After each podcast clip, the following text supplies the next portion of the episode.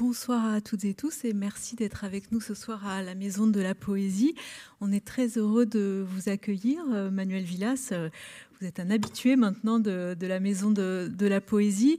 Euh, on vous reçoit ce soir à l'occasion de la sortie française d'Irène, en espagnol, un livre paru le 12 janvier aux éditions du Sous-sol dans une traduction d'Isabelle Gugnon. Et ce soir, c'est Manuela Corigliano qui va interpréter vos propos.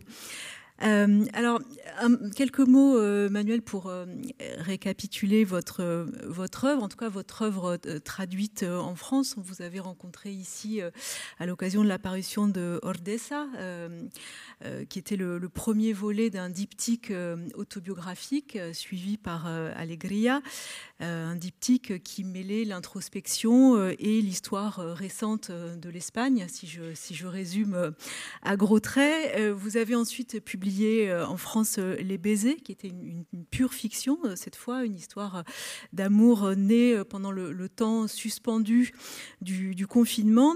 Et vous revenez donc avec ce nouveau livre qui est peut-être un, pas de plus vers la fiction, vers encore plus de fiction. Euh, c'est le, portrait d'une femme euh, en, cavale hein, qui, prend la route après la mort de, son mari et, qui va tenter, en, multipliant les, rencontres, les amants, parfois les, amantes, qui va tenter de communiquer avec, son mari défunt euh, par-delà la mort et pour faire vivre le, mythe de, l'amour éternel. Alors ce livre est construit à la manière d'un roadbook autour de, de, la Méditerranée puisque elle va partir en Espagne, mais aussi en Italie, mais aussi dans, le sud de la France, euh, jusqu'à 7. Et euh, entre, entre chaque étape euh, du parcours, des, retours dans le passé reconstituent la, vie d'Irène avec, avec son, son mari défunt. Marie qui, qui s'appelle Marte, diminutif de Marcelo, donc hommage peut-être à Mastroianni, on, en, hein, parlera, hein, puisque, puisque euh, Fellini et les, studios de Cinecittà sont, sont importants euh, aussi dans, le livre. Euh, ce qui m'a frappé au, premier chef en, lisant ce, livre, c'est la liberté de, ce personnage. comment est née cette, Irène, cette, femme de 50 ans euh, qui, va comme ça euh, euh, tout quitter et, brûler la vie en, essayant de retrouver son amour disparu? Eh, eh, bonsoir. Excusez-moi, je vais parler en espagnol parce que en français c'est très mal. Eh, es una mujer en búsqueda de, la libertad y de la, y de la plenitud. Mm, yo quería un personaje que simbolizara las grandes búsquedas que tiene, que tiene la condición humana. ¿Qué, hacemos en este mundo? ¿Para qué hemos venido aquí?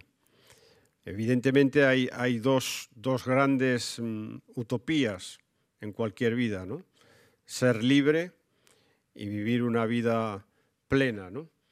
Em, claro, eh, muchas veces em, eh, estos, estas, grandes, eh, estas grandes ilusiones las olvidamos, nos metemos en vidas rutinarias, en vidas grises, y nos olvidamos de que hemos venido a este mundo a ser libres y a, llevar una vida plena. Entonces, mis novelas, todas mis novelas, es, transversal a, todas mis novelas, son siempre el, recordatorio de que venimos a este mundo a vivir fundamentalmente, a vivir grandes pasiones, a conseguir ser libres, a conseguir ser, feliz, ser felices y a, y decirlo de una manera literaria, a bebernos la vida. Entonces, esto está en todas mis novelas, mm. esta defensa eh, radical de la vida frente a cualquier intento de, domesticación de la vida. Mm. De ahí que mis, todas mis novelas, aunque cuenten historias de amor, eh, acaben teniendo un trasfondo de carácter filosófico y de carácter político.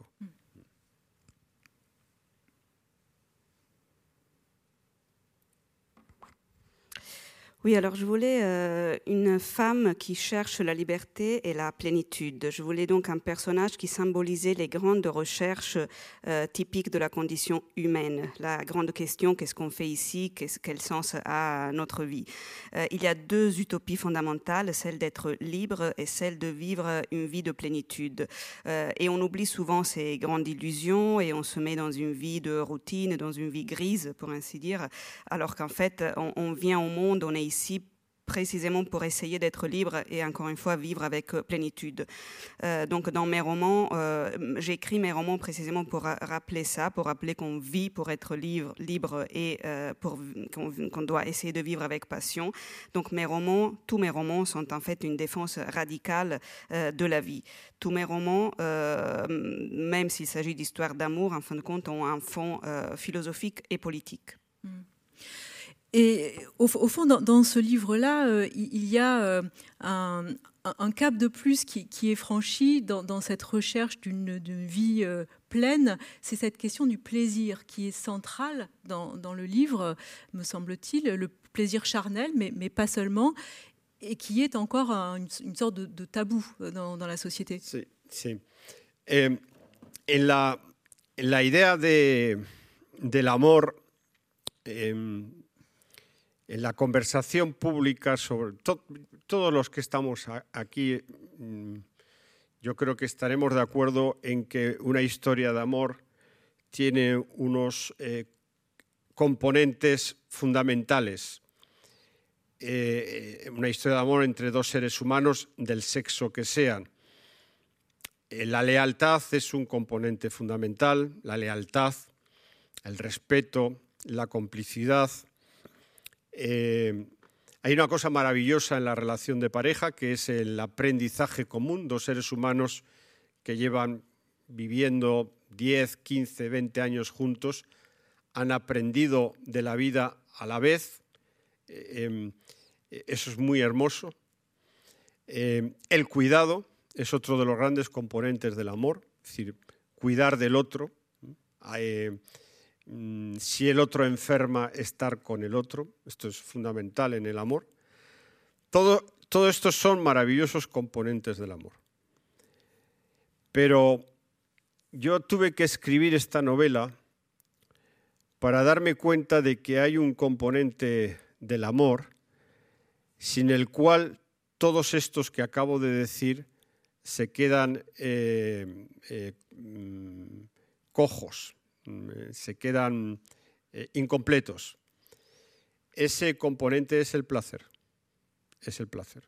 Es decir, una relación amorosa no puede ser plena por mucha lealtad, por mucha amistad, complicidad, respeto y cuidado que haya, si no está el placer metido en esa relación, dentro de esa relación.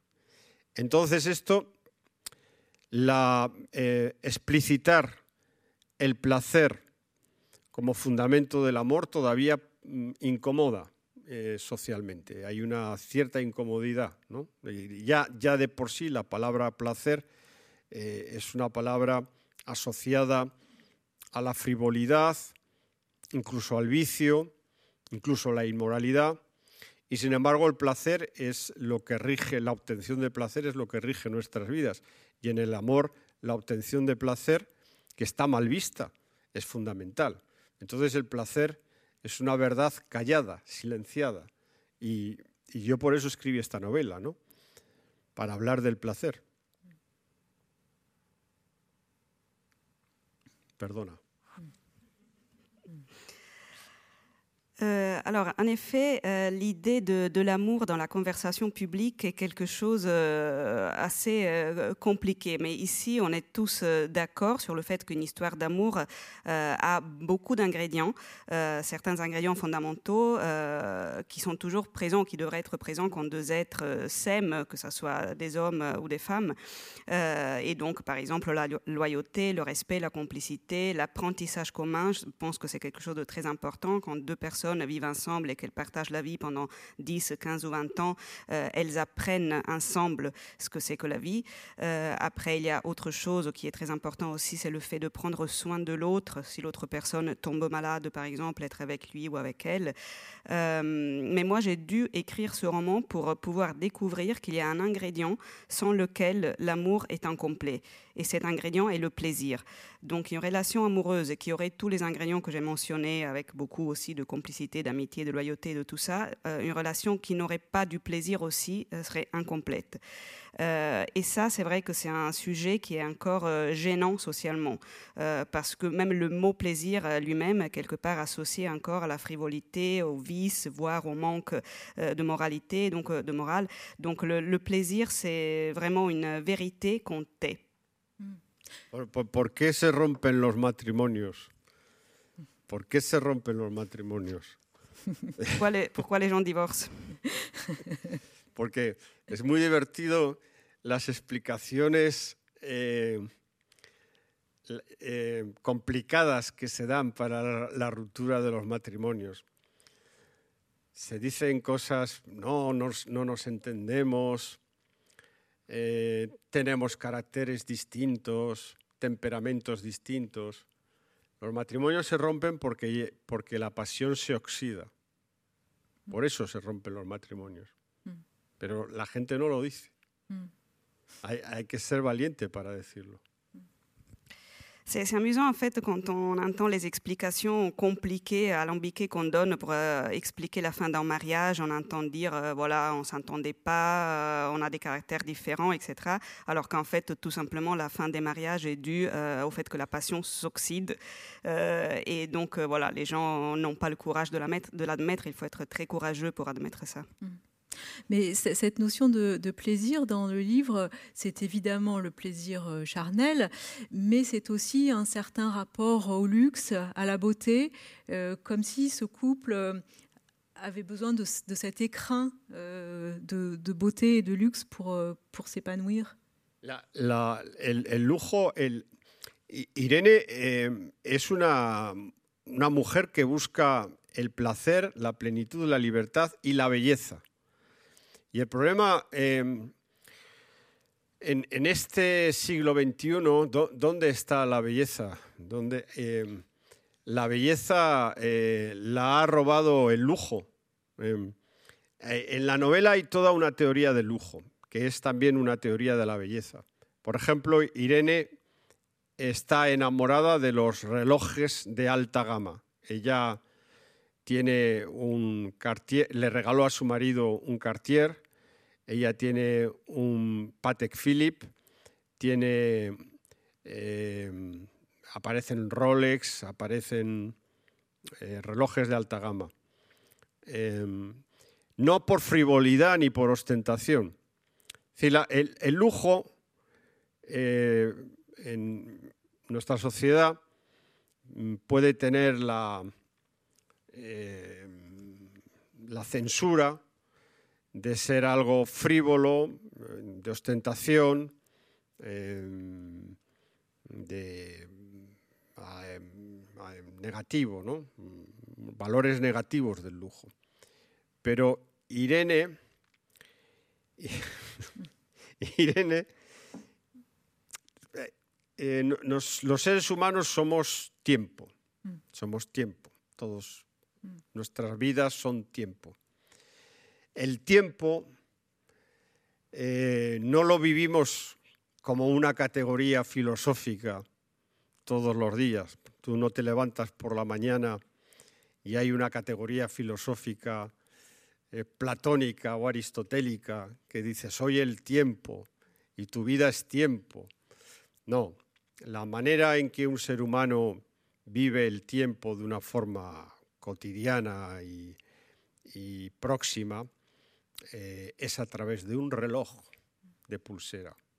A las 9 de la mañana tengo que ir a tal sitio, a las 10, a las 11, a las 12, a las 2 como con tal amigo, no sé qué, a las 6 tengo que ir al médico. Esta es la manera en que un ser humano vive el tiempo. Irene piensa que si su vida, su vida es tiempo y su, y su tiempo se mide en un reloj de pulsera, piensa que ese reloj de pulsera tiene que ser un templo, un altar. Entonces, las nueve de la mañana no son las mismas nueve de la mañana en un Rolex que en un Casio. Esta es la idea. Te levantas por la mañana, las 8 de la mañana, te levantas y en tu mesilla hay un Rolex de 50.000 euros. Te levantas a las 8 de la mañana y en tu mesilla hay un Casio de 15 euros. Si hay un Rolex de 50.000 euros en tu mesilla, a las 8 de la mañana te levantas con una felicidad extraordinaria. Si hay un Casio de 15 euros, te levantas de una forma más triste. Estas ironías, todas estas ironías de qué nacen? Nacen de que en la novela hay una exploración del capitalismo, porque, porque una historia de amor como la que... Perdona, me quedo. Perdona.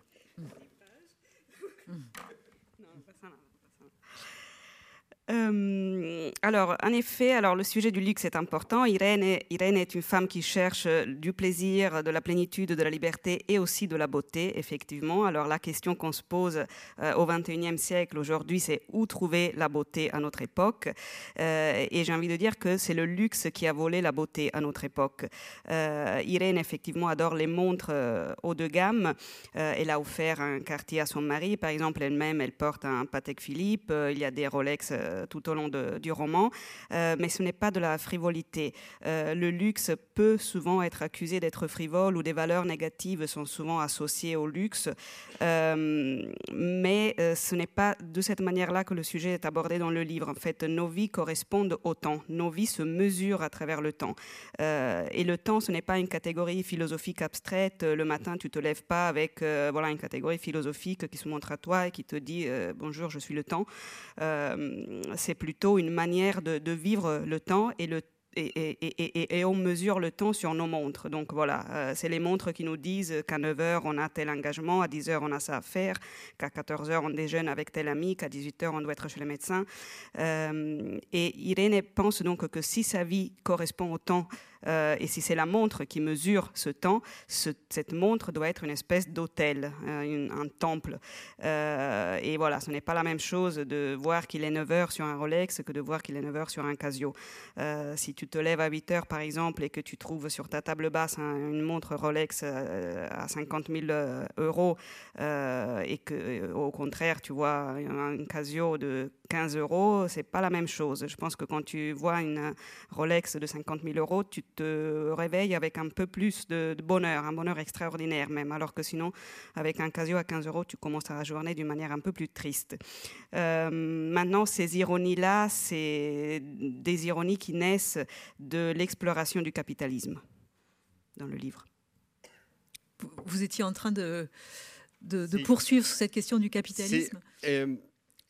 Eh, el escritor, el tipo de escritor que yo soy, eh, no juzga la realidad. Es decir, entonces, ¿usted está a favor del capitalismo o está en contra del capitalismo? No. Un escritor eh, hace una fotografía del mundo que está viviendo. tiene que ser una fotografía expresiva, profunda e inteligente y esa fotografía se la da al lector. Es el lector el que debe, el que debe juzgar si este mundo es condenable o no es condenable. Em, yo sí sé que mi obligación como escritor es la exploración del capitalismo, porque es lo que tenemos delante. Entonces yo me dedico a, allí donde veo el capitalismo a hacerle fotos y pasarlas y pasar esas fotos a una trama de la novela, ¿no? para que el lector vea qué mundo tiene delante. Esta es la, yo creo que la obligación moral del escritor. Pero interpretar, condenar o absolver eh, este mundo, esto ya no es tarea del escritor.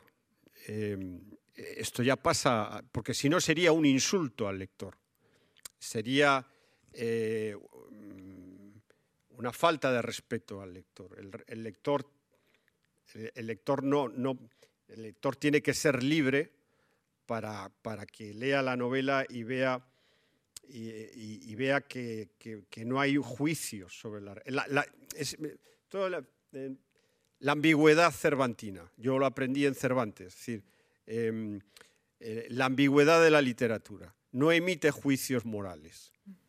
Eh, esa es la grandeza también de la literatura. Es un espacio en donde no hay juicios morales. En la política, en la religión, en 50.000 sitios, en la sociología, en tal, muchos sitios hay juicios morales. En la literatura no hay un juicio moral.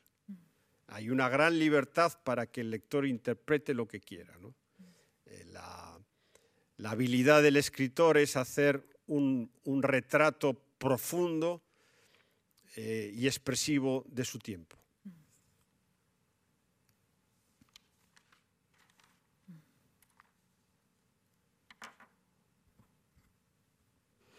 Alors en fait, euh, moi, enfin, les écrivains, et tout du moins c'est ma vision à moi, ne doivent pas juger la réalité.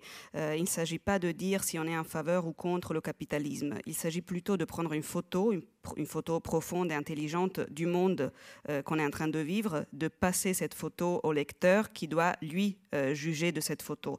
Donc, euh, c'est voilà, c'est une exploration du capitalisme que je fais dans ce sens-là. Moi, j'observe le capitalisme tout simplement parce que c'est ce qu'il y a autour de moi. Je prends des photos, je transforme ces photos en trames pour mes livres, pour mes romans. Et, je pense que ça, c'est l'obligation morale de l'écrivain, euh, mais non pas celui d'interpréter, de condamner ou approuver la réalité. Ça, c'est pas le rôle de l'écrivain. Euh, ça, ça serait insulter le, lecteur parce que ça serait euh, le priver de sa liberté d'interprétation. Donc, il n'y a pas de jugement, et c'est précisément l'ambiguïté, l'ambiguïté de Cervantes. Moi, je l'ai appris de Cervantes. Il n'y a pas de jugement moral en littérature. le jugement moral est ailleurs. On le trouve en politique, dans les religions. Là, il y a du jugement mais pas dans la littérature. Eh, la, novela es eh, un catálogo de precios. Eh, todo lo que sale en la novela aparece con su precio. Mm. una obsesión por, por un escritor, la, la, mayor precisión con que tú puedes describir algo en este 2024 es diciendo el precio de una cosa. Mm. Es, increíble. Eh, dos amigos que están en un bar, un amigo le dice al otro, me acabo de comprar un abrigo. ¿Y el, ¿qué, qué le pregunta el amigo? El precio. Y con el precio ya sabe qué clase de abrigo se ha comprado. Ce roman est une espèce de catalogue de prix, c'est-à-dire que tous les objets qui sont nommés euh, ont voilà l'indication de leur prix correspondant. C'est une espèce d'obsession, euh, mais c'est dû au fait que la manière la plus précise aujourd'hui, en 2024, pour décrire les choses, c'est précisément de donner leur prix. Euh, s'il y a deux amis qui discutent et un des deux dit à l'autre qu'il a acheté un manteau, l'autre qu'est-ce qu'il fait? Automatiquement Il lui demande le prix du manteau qu'il a acheté et avec ça, il se fait une idée précise du type de manteau que son ami a acheté. También la, novela tiene partes cómicas, ¿no? Por ejemplo, eh, los hombres con quienes Irene se acuesta tienen relojes. Entonces, Irene, que es experta en relojes, sabe la clase social de su amante por el tipo de reloj que lleva, ¿no?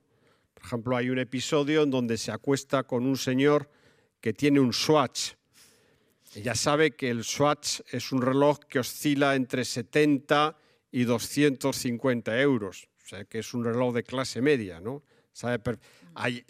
se encuentra con un personaje, bueno, con uno que acaba de empeñar un Rolex, pero ella ve los relojes de sus amantes y sabe perfectamente eh, la clase social a la que pertenecen, ¿no? Claro, esto no se lo inventa Irene. Esto es el mundo. Mm. Hay gente que se enfada con ella, lectores que se enfadan con Irene, porque representa cómo es el mundo, mm. pero en realidad se enfadan con el mundo. Dans le roman, il y a des parties presque comiques en fait, euh, parce que voilà, les hommes avec qui Irène couche euh, portent des montres, et comme elle s'y connaît, elle arrive à déterminer exactement la classe sociale à laquelle ces hommes appartiennent. donc, euh, par exemple, il y en a un qui porte une Swatch, et elle sait très bien qu'une Swatch peut valoir entre 70 et 250 euros, et donc elle sait que cet homme appartient à la classe moyenne. donc voilà, en regardant les montres que ces amants portent, elle sait les leur attribuer une classe sociale d'appartenance. Euh, maintenant, c'est pas elle, c'est le monde qui fonctionne comme ça. Il y a des lecteurs qui se fâchent contre Irène en disant voilà qu'elle fait ça, mais c'est pas contre Irène qu'ils se fâchent ou qu'ils devraient se fâcher, c'est contre le monde mm. qui marche comme ça. Et ella llega a los hoteles de playa, porque como has dicho antes, eh, la novela es una road movie, una novela de carretera, y eh, quiere siempre la mejor habitación del hotel y con vistas al mar, porque ella viaja por el Mediterráneo, por, por el Mediterráneo español, por el francés el y el italiano. Y, mm, no está dispuesta a, renunciar a, esos lujos. ¿no? Claro, el lector lo lee y dice, esta mujer, fíjate, eh, habitaciones con vistas al mar. Claro, eh, mm, te enfada, ¿no? Tanta obsesión por el lujo y por, y por eh, esta especie de, de obsesión por, por, lo mejor, ¿no? Pero también te recuerda, le recuerda al lector que cualquier lector que vaya a un hotel de playa, lo que quiere es que le den habitaciones con vistas al mar. Es decir, Tú no quieres, cuando tú te vas de vacaciones y te vas a un hotel y te dan una habitación con vistas al parking, pues te enfadas, ¿no? Te enfadas. De modo que la novela busca eh, que el lector vea el mundo que tenemos, este mundo que hemos construido a través de estas pequeñas cosas que va. Hay otro episodio, por ejemplo, esto es muy divertido. Yo cuando lo escribía me moría de risa, porque yo también necesito reírme. Em, que es el siguiente. Tú, tú llegas a una ciudad y estás en la cola del... Llegas al aeropuerto y vas a coger un taxi, ¿no? Y entonces de repente hay muchas clases de taxis. Hay, ella, ella, Irene llega a Cerdeña, en, en Italia, y va a hacer la cola de los taxis. Y claro, ve que hay eh, Skodas, ella también sabe de coches, sabe de coches. Hay Skodas, hay Toyota Prius, no sé qué, pero ella quiere que su taxi sea un Alfa Romeo con piel de cuero. Y ese coche está, hay que esperar porque está cinco o seis mm, coches más atrás. ¿no? Y entonces dice que ella quiere ese coche y no el que le toca. Y monta allí en la cola de la espera de los coches una pequeña bronca, porque la gente dice, pero oiga, usted coja el, coja el taxi que le corresponde. No, no, no, yo no quiero un Skoda, yo quiero el Alfa Romeo que está allí, ¿no? Es divertido.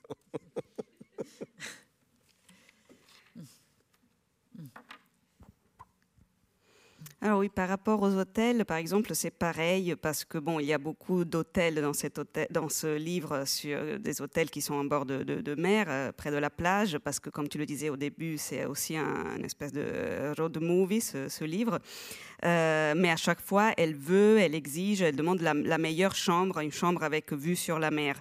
Euh, comme, comme on, le disait tout à l'heure, voilà, c'est un voyage euh, autour de la Méditerranée espagnole, française et italienne. et elle ne veut jamais renoncer à ce luxe. Donc le lecteur parfois peut se fâcher un peu contre elle pour cette obsession du luxe, pour cette prétention aussi. mais en fait, c'est une manière de rappeler au lecteur que lui aussi, il veut ce qu'il y a de mieux quand c'est possible chaque lecteur aussi, euh, je suis sûr, quand il, va quand il descend dans un hôtel, il, demande une chambre avec vue sur la mer et, il se fâche si on lui donne une chambre avec vue sur le parking. Donc euh, le lecteur est un peu comme Irène dans ce sens-là. Euh, et ce roman veut donc euh, essayer de montrer au lecteur euh, que le monde est construit ainsi, ainsi et que c'est comme ça qu'on a construit ce monde. Donc, il y a un autre épisode qui me faisait rire. Je, me marrais tout seul quand je, quand je l'écrivais, parce qu'après, c'est important que je me marre aussi quand j'écris. ça se passe à l'aéroport. Il y a la file, la queue pour les taxis. Il y a beaucoup de types différents de voitures, évidemment. Irène est en Sardaigne à ce moment-là. et dans les taxis disponibles, il y a des voitures donc, de différents types et catégories, des Skoda, des Toyota, mais elle, elle veut un Alfa Romeo euh, avec intérieur en cuir. Euh, et elle exige ce taxi-là. Donc il y a une espèce de dispute qui, s'organise avec les autres euh, passagers en attente de taxi, parce que les autres disent, mais prenez le taxi qui, correspond, voilà, qui est là après pour vous. Elle, elle insiste, non, elle veut attendre, mais elle veut son Alfa Romeo. Elle ne monte pas dans un, dans un Skoda quelconque. Mm. Et, puisqu'on parle des, objets, euh, la question des meubles aussi est très importante, puisque euh, Irénée et son, mari euh, vendaient des meubles. Et c'est presque une, position politique, c'est-à-dire que pour eux, l'amour ne peut s'épanouir qu'au milieu de beaux meubles et, non pas de meubles Ikea qui sont presque des, cas de divorce. Enfin. Hay, una frase en la novela muy divertida. Eh, eh, que en España la gente se reía mucho, eh, que se dice eh, que los, los, muebles de Ikea son la derrota del amor. Il y a une, une, phrase assez marrante dans le livre, au moins en Espagne, le lecteur était plutôt amusé par ça. Euh, et euh, cette phrase est la suivante Les meubles IKEA sont l'échec de l'amour. El marido de Irene eh, tiene Eh, es propietario de una tienda de muebles y él quiere vender muebles artesanales, de madera, objetos bellos, ¿no? Y tiene una teoría también mm, muy, muy hermosa, ¿no?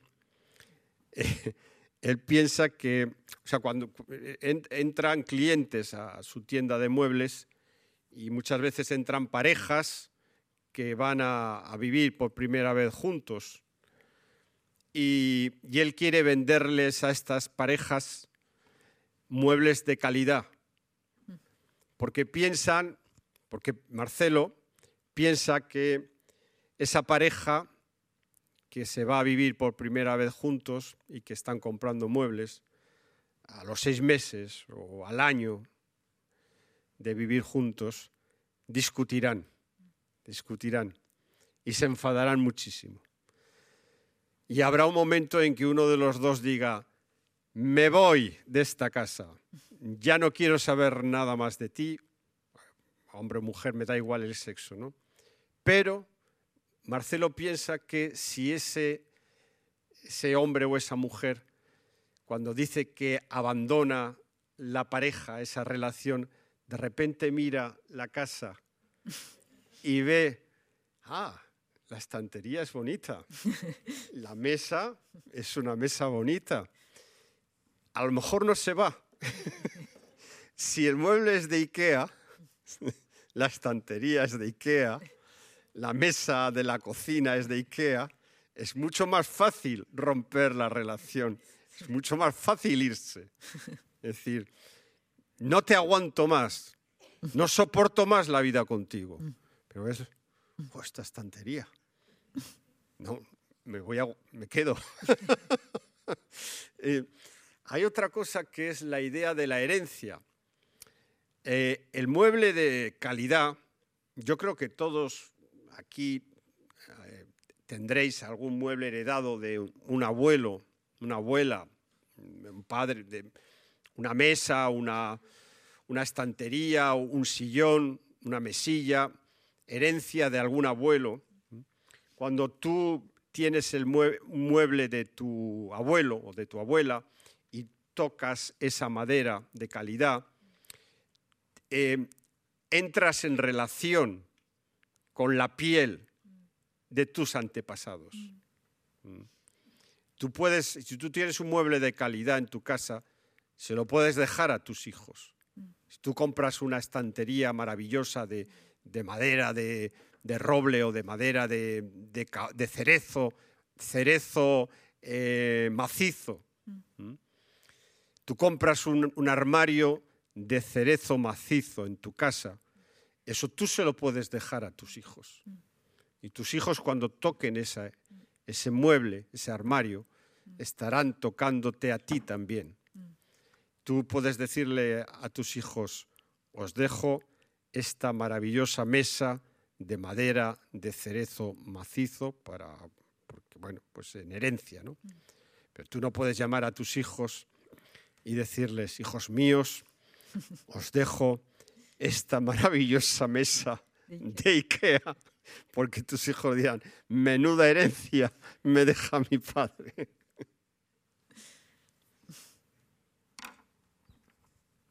Alors le mari d'Irène est propriétaire d'un magasin de meubles, effectivement, et il veut vendre de beaux meubles, de belles pièces.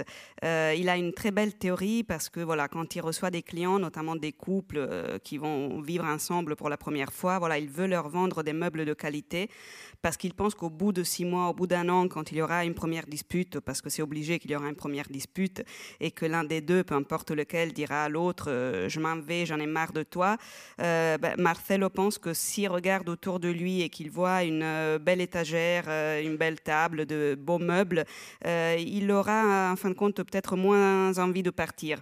alors qu'en fait, si autour de lui, il voit des meubles Ikea, ça sera plus facile de se décider à partir de, quitter son, compagnon. Euh, et donc voilà, euh, un autre sujet est le sujet lié à l'héritage. Euh, par exemple, des meubles hérités, ici peut-être tout le monde a un meuble hérité d'un aïeul, ça peut être une table, un fauteuil, et quand on touche le bois, en bois de qualité de ces meubles que nous avons hérités, c'est une manière d'entrer en contact avec la peau de nos aïeuls. et de la même manière, on peut léguer des meubles de qualité à nos enfants. Euh, et quand nos enfants toucheront ces meubles, imaginons une armoire, une table de, cerisier, euh, ça sera comme s'ils nous touchent, s'ils touchent notre peau. Euh, et, donc voilà, on peut dire à nos enfants, les appeler, leur dire, écoute, je, te lègue cette table en cerisier, etc. Par contre, de leur dire et de dire, alors mes enfants, je vous appelle pour vous annoncer que je vais vous léguer une table Ikea, ça le fait moins. On parlait tout à l'heure euh, de, cette dimension de road movie. Euh, comment avez-vous euh, tracé le, parcours d'Irénée autour de la Méditerranée et pourquoi la Méditerranée au fond? Est-ce que c'est parce que c'est un réservoir d'histoire? C'est parce que c'est là que sont nées les histoires, les mythes? Eh, El Mediterráneo es un personaje en la novela. Eh, porque en, en, en España Francia quizá menos, pero España, Italia y Grecia em, son los países elegidos como destino de todo, de, Alemania, de Noruega, de Suecia, de Suiza, de Holanda. Y claro, yo como yo, yo veo que 80 millones, a España vienen todos los años 80 millones de europeos igual a Italia, igual a Grecia. Y, yo, y yo digo, y yo me pregunto, yo, yo soy un escritor que mira, yo solo me dedico a observar. Digo, ¿qué buscan?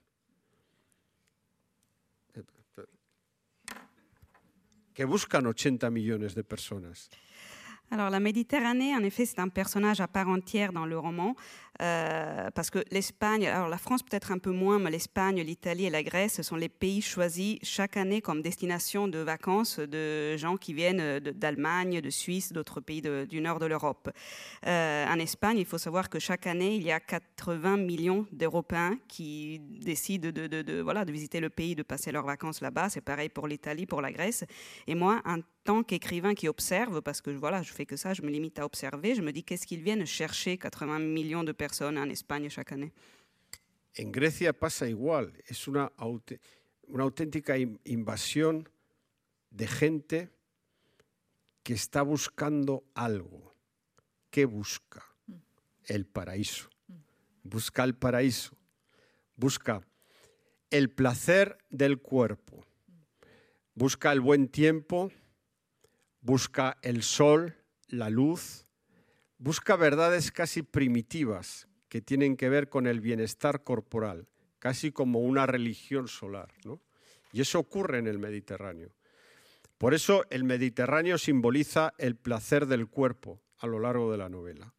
Eh, aparte que yo, también soy estoy muy obsesionado con el Mediterráneo. Mm, yo creo que mm, para un español, y yo creo que para un francés también, o para un italiano, un griego, el, Mediterráneo es, siempre una pregunta, es siempre eh, es el origen de todo, es también el origen de la civilización. Hay un pasaje muy divertido en la novela, que hay un personaje en la novela que se llama Julio, que se dedica a investigar eh, zonas del Mediterráneo sin, explotar para poder hacer allí enclaves turísticos. ¿no? Es muy gracioso porque esto algunos en España me preguntaban si existía un trabajo como ese. Yo, yo me lo inventé, no, no, existe un trabajo como ese. Em, eh, y, este personaje dice que el bañarse en el Mediterráneo es especial. Porque tú, puedes ir a una playa tropical en el Caribe y el agua es más transparente, es, más paradisíaca que en el Mediterráneo.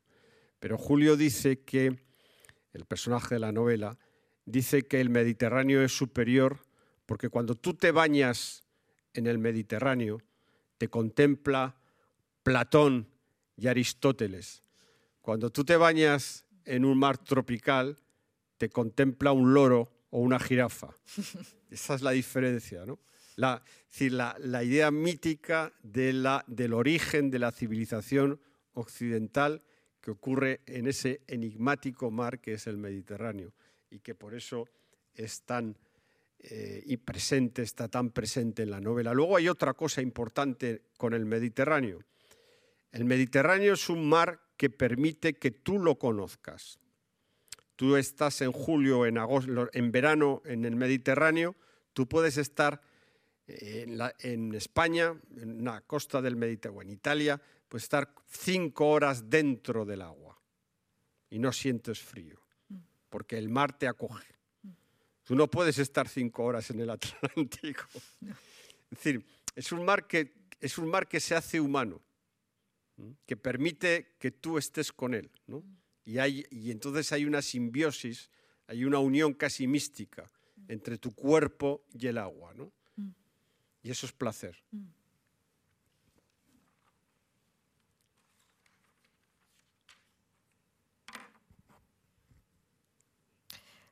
Alors, je disais donc que euh, la Grèce, euh, c'est pareil, c'est comme en Espagne, il y a euh, une quantité énorme de touristes, une espèce d'invasion carrément de gens qui cherchent visiblement quelque chose. Donc, on peut se demander qu'est-ce qu'ils cherchent. Et tout simplement, ils cherchent le paradis.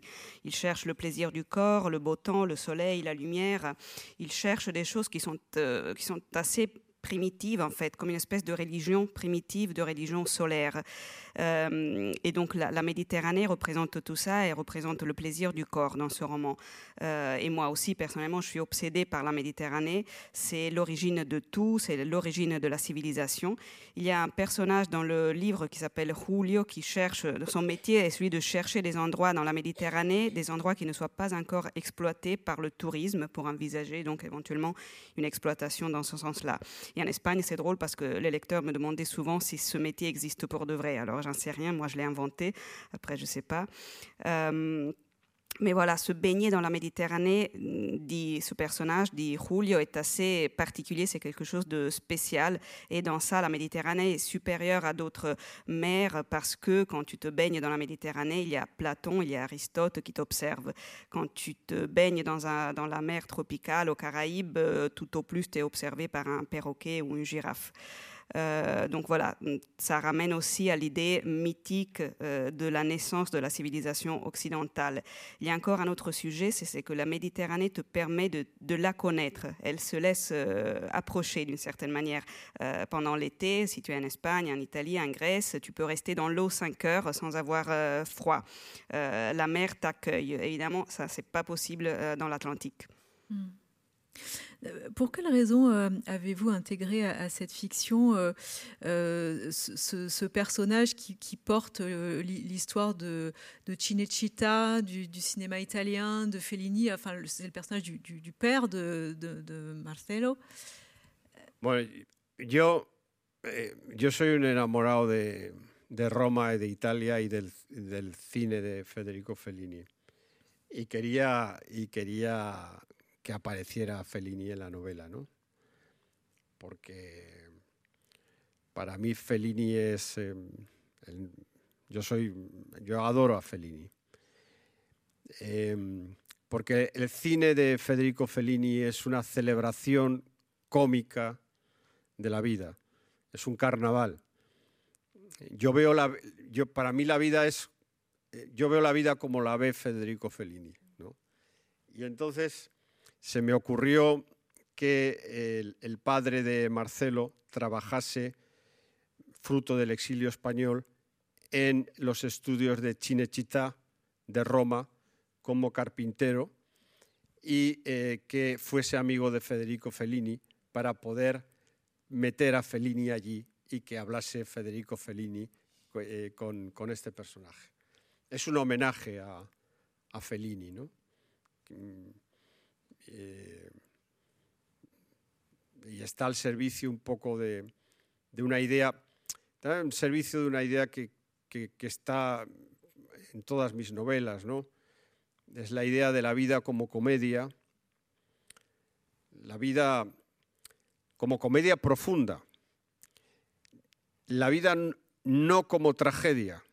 Esta, esta es, eh, esto es importante en mi literatura. Por eso esta eh, aparición de Fellini, mm, ¿no? No, es trágica la vida. el, cine de Federico Fellini dice que la vida no es trágica. Dice que la vida es una comedia profunda. y eso es lo que yo pienso también de la vida. Alors, je suis amoureux de Rome, de l'Italie et du cinéma de Fellini, effectivement. Donc, euh, c'est pour ça que je voulais qu'il apparaisse dans ce livre, euh, parce que je l'adore, tout simplement. Euh, Fellini a une, vision, une approche qui essaie de la célébration comique de la vie. la vie, c'est un carnaval pour Fellini, et moi, je vois la vie comme lui. donc, c'est pour ça que j'ai créé le personnage du père de Marcelo, qui, suite à l'exil de enfin, espagnol, se déplace en Italie il travaille à Cinecittà, il travaille pour la production des décors de Cinecittà, et donc ça m'a permis donc de, mettre Fellini dans le livre et de faire en sorte que mon personnage discute avec Fellini. Donc c'est un hommage à Fellini, bien sûr, euh, mais dans mes livres en général, voilà, il y a hum, cette idée d'être au service d'une vision de la, de la vie comme euh, comédie, mais une comédie profonde quand même, mais voilà, pas une tragédie par contre, d'où l'apparition de Fellini, parce que le cinéma de Fellini, il, euh, il dit ça en fait, il dit que la vie, ce n'est pas tragique, la vie, c'est une comédie profonde. Dans, Ordessa, vous parliez de vos parents et en, disant qu'ils étaient des fantômes amoureux. Mhm. Euh, ici, vous, vous parlez de Irène et de son mari comme des, anges. Euh, il y a aussi un, troisième ange qui, serait le plaisir. Hein, on y revient. Pourquoi les anges? La, relation entre eh, vivos y muertos. Hay en, Irene hay un, mantra que se repite, que es eh, el soneto de Francisco de Quevedo, Amor constante más allá de la muerte. Es, la idea de que el amor eh, puede ser tan poderoso que sea capaz de vencer a la muerte. Esto, claro, en, mi primer, en Ordesa eh, era, era la relación de un hijo que hablaba constantemente con su padre y con su madre muertos. Esto es una manera de vencer, de que el amor venza a la muerte. Todas las personas que han perdido a sus padres eh, los tienen siempre presentes. Yo todos los días me yo soy huérfano, todos los días me acuerdo de mi padre y de mi madre. Irenea es viuda, ha perdido a su marido, pero ella cree que solo ha perdido el cuerpo de su marido, que el espíritu de su marido sigue en ella. Entonces, una de las grandes incógnitas de la condición humana, uno de los grandes temas es la relación entre vivos y muertos. Es decir, porque nosotros vivir, vivir es, eh, decía un escritor español eh, que se llamaba Zorín, decía, vivir es ver morir. Eh, una de las grandes experiencias de, de cualquier ser humano es ver morir a alguien a quien tú has querido mucho. Puede ser tu padre, tu madre, un hermano, un amigo, tu marido, tu mujer. Y eso es una, experiencia transformadora de, de la conciencia de cualquier persona. Se amplía el concepto de la vida cuando tú ves morir a alguien que ha sido importante en tu vida. Y a la vez incorporas a ese muerto en tu propia vida y empiezas a dialogar con los muertos, empiezas a hablar con los muertos. Y en ese sentido, Quevedo tenía razón. Efectivamente, el amor puede vencer a la muerte mm. a través de la memoria.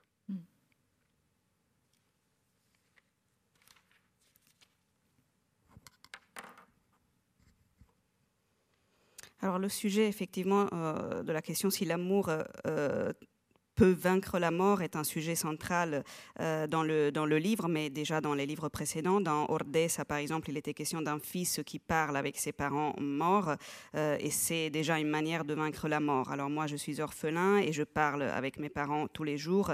Dans le livre, Irène est veuve, mais elle croit qu'elle n'a perdu que le corps de son mari, elle croit qu'elle n'a pas perdu son esprit, et elle croit être toujours en contact avec l'esprit de, son mari, et ça, c'est vraiment une question humaine euh, très très importante, celle de la relation avec la mort et avec les morts.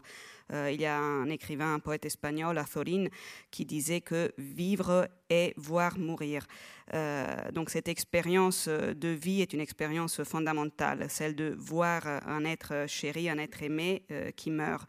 Et c'est une expérience qui transforme. Et à partir de là, on intègre cette personne à notre propre vie et on commence à dialoguer avec elle.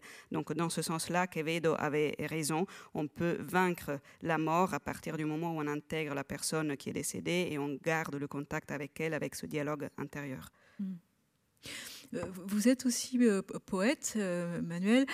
comment la, poésie infuse votre œuvre romanesque La poesía no tiene lectores, pero, pero una novela, si no tiene un sentido poético, dudo mucho que pueda alcanzar, eh, tocar el corazón del lector. Es decir, ahí hay una paradoja, ¿no? Entonces, eh, mis novelas tienen poesía precisamente por eso, ¿no? Porque yo creo que una novela tiene que tener una poesía muy, muy que no se note. Si el lector nota demasiada poesía en una novela, deja la novela. Entonces, pero sin embargo tiene que haber en las grandes novelas, las novelas que a mí me han conmovido, siempre hay un misterio de carácter poético. Entonces, al, haber escrito yo poesía, al ser yo también poeta, pues intento que ese espíritu de la poesía, de una manera muy controlada, pase a la novela.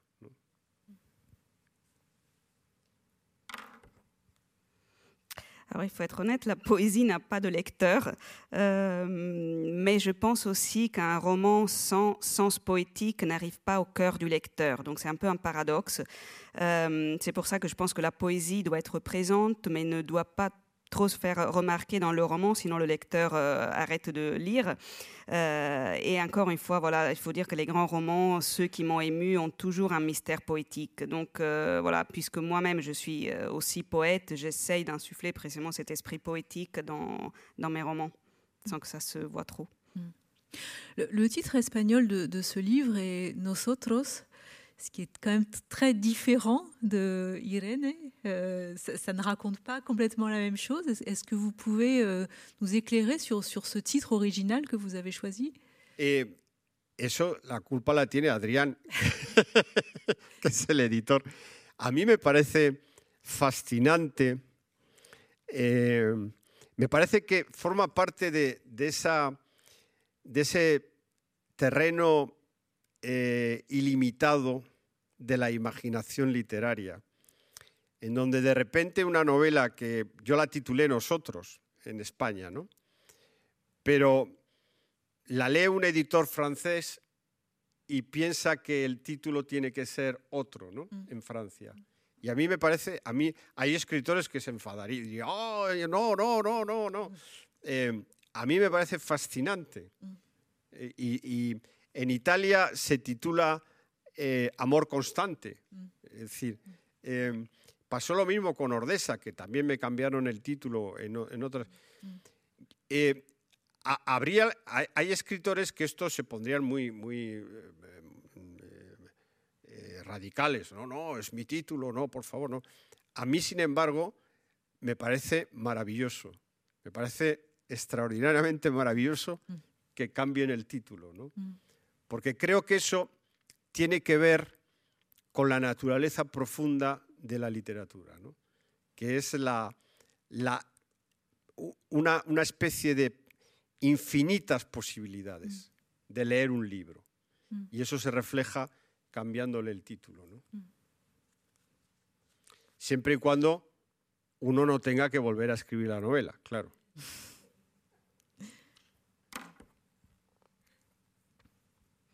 Alors là, clairement, le coupable, c'est Adrien, c'est mon éditeur. Euh, mais je dois dire que je suis assez fascinée. C'est un terrain illimité de l'imagination littéraire qui s'exprime là. Parce que c'est vrai, euh, c'est incroyable comme un roman qui s'appelle Nosotros, nous, en espagnol. Euh, ce roman est lu par un éditeur français. Et l'éditeur français pense que le titre doit être un autre. Donc, alors, il y a des écrivains qui se fâcheraient, qui ne seraient pas d'accord. moi, je ne me fâche pas. Je trouve ça fascinant. en Italie, ce, roman s'appelle Amor Costante, avec ça c'est pareil, le titre a souvent été changé dans des versions traduites. Euh, et encore une fois, voilà, d'autres écrivains se fâcheraient, mais moi, ça me paraît merveilleux par contre, parce que ça a beaucoup à voir avec euh, la nature profonde de la, littérature, qui est celle de la possibilité infinie des interprétations. Hmm. Mais ce, livre, au fond, euh, est, presque la, possibilité infinie d'interpréter cette femme? También eh, hay otra cosa.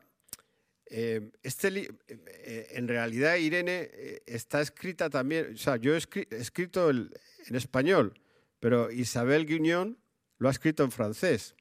La traductora que está por allí, ahí está. Entonces, ella ha hecho una versión de la novela, ¿no? La traductora, ¿no? Mm. Entonces, produce una enorme perplejidad porque, claro, mm, sí, efectivamente, eh, todo lo que pasa en mi novela en español pasa en francés, ¿no? Pero hay un ejercicio maravilloso también de imaginación, de trasladar por parte de los traductores son importantísimos. Gracias a los traductores eh, e-, existe el flujo cultural entre los distintos países, ¿no? Eh, Humberto Eco decía que teníamos que abandonar la Europa de los mercaderes y, ir hacia la Europa de los traductores. Entonces, muchas veces yo cuando veo eh, mi novela editada en Francia, pienso que la, autoría es compartida con mi, con mi traductora. ¿no? Ella, yo, eh, Isabel, muchas veces, Isabel Guñón, eh, me somete a, muchas preguntas, me manda emails con preguntas y, las preguntas que ella hace son tremendas, porque, porque encuentra cosas que, que a mí se me escapan, ¿no? Encuentra a veces imperfecciones en la novela, ¿no? Y entonces ese día es terrible, porque lo pasas muy mal. Pero bueno, pero luego lo arreglas. Après, il faut dire aussi euh, autre chose, c'est que euh, écrit en français, ça devient presque autre chose. Bien sûr, c'est le même livre. Alors, Isabelle Guignon, qui est ma traductrice, qui est ici, euh, elle a fait une version du roman. C'est-à-dire que les faits, la trame sont les mêmes, bien sûr, mais c'est un exercice de passage d'une langue à l'autre qui, qui, devient une version différente du livre, du livre quelque, part, quelque part. Donc, on peut être assez perplexe, assez étonné en observant ça, mais voilà, c'est un peu la traduction permet le flux euh, culturel entre pays. Euh, Umberto Eco disait justement qu'il il faudrait aller vers l'Europe des traducteurs. Euh, après, voilà, ma traductrice me pose beaucoup de questions pendant qu'elle qu'elle travaille. c'est assez incroyable parce qu'elle voit des choses, même des imperfections qui, moi, m'échappaient. Alors, c'est vrai que je passe des moments assez tristes quand c'est le cas, mais finalement, on arrive à trouver une solution. Est-ce que l'écriture de, ce livre euh, vous a emmené ailleurs dans, votre écriture? Parce que vous écrivez euh, un personnage de femme, ce qui n'était pas le cas dans, les, dans les, précédents livres. Est-ce que cette, cette bascule a, produit quelque chose de, différent dans votre manière d'écrire? Non, celui-là. Ah. Bueno, yo, yo quería enfrentarme a, un desafío que era eh, meterme en el alma de, una mujer, ¿no? Eh, cuando terminé la novela dejé eh, leer, se la dejé leer a mi pareja y a, otras mujeres, ¿no? Para que me dijeran si, si, si, había una mujer, si, si, había, si era real esa mujer, ¿no? Y me dijeron que sí. Mm, em, un escritor mm, lo quiere todo. Mm, em, hay hombres y mujeres en el mundo. tiene que dar voces a los hombres, a las mujeres, también árboles. Un día se me ocurrirá que, que sea un árbol el que cuente una historia. Es decir, forma parte de, de la curiosidad y del asombro hacia la vida. ¿no?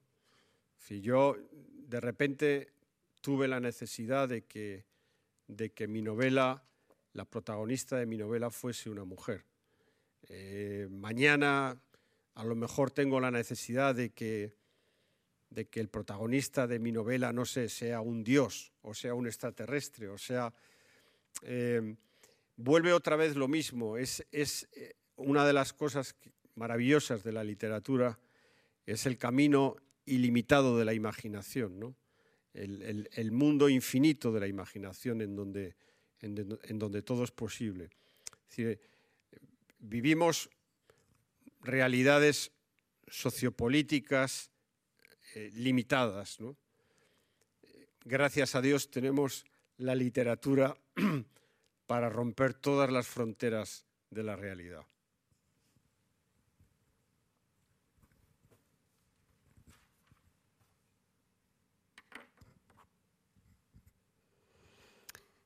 Alors oui, je voulais faire face au défi d'écrire, euh, d'entrer dans l'âme d'une femme dans ce livre.